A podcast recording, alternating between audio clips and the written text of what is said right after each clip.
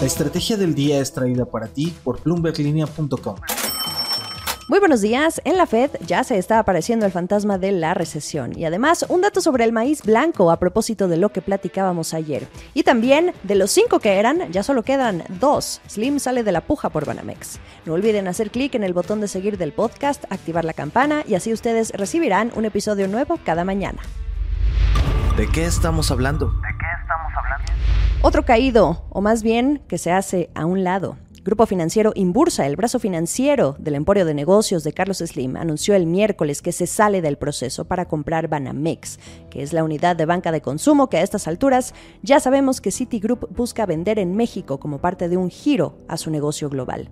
Quiere centrarse en la banca mayorista, la corporativa.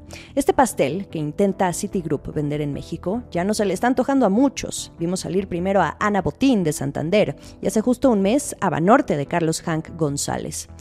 Bursa sale tras presentar su oferta no vinculante. A diferencia de Santander y Banorte, Imbursa se miraba con un poco más de posibilidades e incluso desde el principio. Es un banco de mediano tamaño y ante las condiciones que ha puesto el presidente López Obrador para la venta, estas le venían bien a Slim. El presidente busca que Banamex quede en manos mexicanas, algo con lo que no cumplía Santander. Tampoco que no se despida a ni un solo empleado, y eso complicó a Banorte en términos de qué hacer con la plantilla y la duplicidad de funciones. También la concentración de mercado entró en juego aquí. Desde principios de año, en conferencia con analistas, Imbursa también había revelado la posibilidad de figurar como un vehículo financiero en la operación, pero después no se supo más. Hoy, al menos que se sepa públicamente, quedan dos, como diría esa famosa canción infantil. Es un grupo encabezado por Daniel Becker, director de grupo financiero Mifel y quien hoy es presidente también de la Asociación de Bancos de México, y el otro sería Germán Larrea, empresario minero y sin experiencia precisamente en el sector bancario. Pero en los últimos días, Larrea ha estado en el ojo del presidente, por cierto, pero por asuntos relacionados al tren Maya, una obra en la que Grupo México, propiedad de Larrea, decidió no seguir adelante. De Daniel Becker, es un banco pequeño, con solo 79 sucursales. Becker ha sido a la vez activo y también discreto en este proceso, pero sigue, según lo que llegó a decir a Bloomberg Línea hace 30 días. Quedan dos. Esto es el dato del día.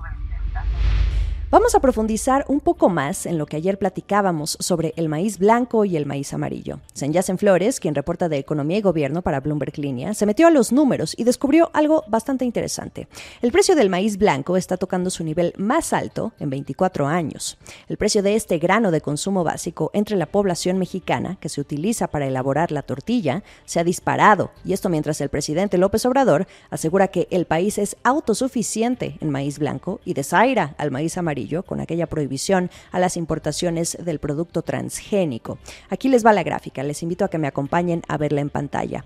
Hoy el maíz blanco tiene un precio promedio de 12.3 pesos por kilo en la central de abasto de Ciudad de México, que es uno de los centros más importantes de distribución en el país. Es su precio más alto desde 1998, o bien desde que se tiene registro en el Sistema Nacional de Información e Integración de Mercados de la Secretaría de Economía. En noviembre está aumentando aumentando ya 36.6% su precio contra lo que veíamos este mismo mes, pero en 2021, con todo y que noviembre suele ser uno de los meses con mayor disponibilidad de este grano. En lo que va del año, el precio ha subido un 40%. ¿Y a qué se debe? Además de un aumento en el precio de los energéticos y fertilizantes, hay presiones a nivel local e internacional. En el mundo se mira un menor estimado de producción mundial de maíz, esto según datos del Departamento de Agricultura de Estados Unidos. Y en la Unión Europea también se redujo el estimado de producción y aumentó la previsión de importaciones.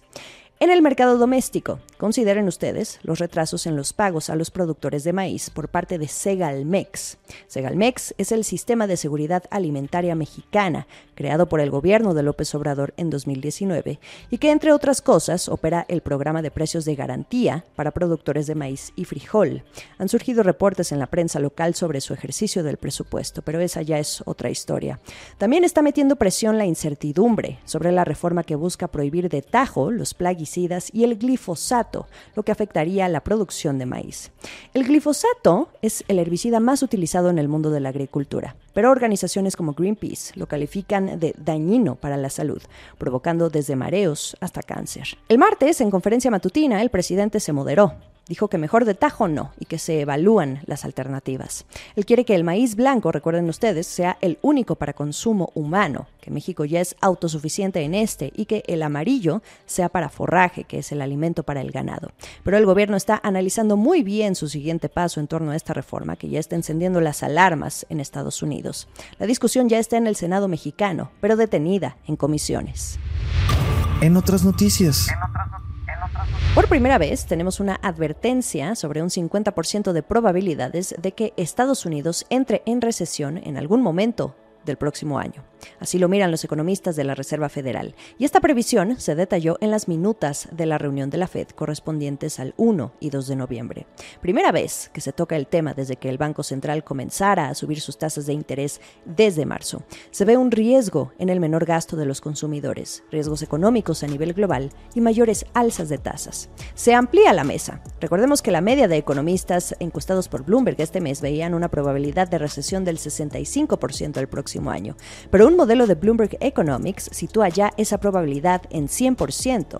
Jerome Powell, el presidente de la Fed, después de la última decisión, dijo en conferencia de prensa a principios de noviembre que creía que nadie sabe si iba a haber una recesión o no. Y si es así, ¿qué tan mala sería esa recesión? Lo que sí sabe Powell, junto al resto de los miembros del Comité de Mercado Abierto, según las minutas, es que pronto sería aprobado bajar el ritmo del alza de la tasa de interés, haciendo ese guiño de que pudiera venir en diciembre ahora un alza ya no de 75, pero sí de 50 puntos base. Hoy la tasa está en un rango de entre 3.75 y 4%. La Fed está estudiando los efectos en la economía y la inflación y cómo este endurecimiento acumulado de la política monetaria comenzaría a afectar el gasto, pero también las contrataciones. Quizá tengamos más luz en este posible camino que tomaría la Fed en adelante, ahora que Powell va a dar un discurso en Washington el próximo 30 de noviembre. El último sorbo. No hay cumbre de la Alianza del Pacífico, pero sí vino el presidente de Chile, Gabriel Boric. El presidente López Obrador lo recibió el miércoles en Palacio Nacional. Se trata de la primera visita oficial de Boric al país para llevar a cabo lo que ahora fue una reunión bilateral. Boric dijo en Twitter que él busca profundizar la integración de su país a nivel cultural, político y económico con México. Chile y México tienen un acuerdo comercial desde 1999, dato curioso.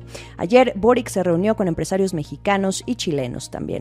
Y con López Obrador fue a puerta cerrada. Hubo reuniones de trabajo por cuatro horas. Sobre la cumbre, pues esta sigue en suspenso. El presidente Boric le pidió a AMLO esperar tantito para ver la manera de darle continuidad al proceso para que el presidente de Perú, Pedro Castillo, asuma la presidencia pro tempore. Porque de hecho, Castillo y Boric se van a encontrar la semana que viene, así que está sobre la mesa el discutir esto. López Obrador estuvo de acuerdo, pero no perdió oportunidad en conferencia de prensa tras este encuentro bilateral de criticar al Congreso peruano por no dejar venir al presidente Castillo a México.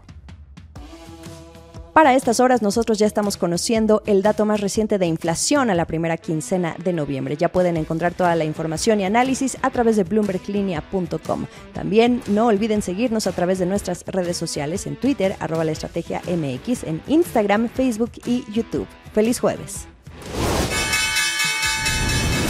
Esta fue la estrategia del día, escrito y narrado por Jimena Tolama, producido por Arturo Luna y Daniel Hernández. Que tengas un día muy productivo.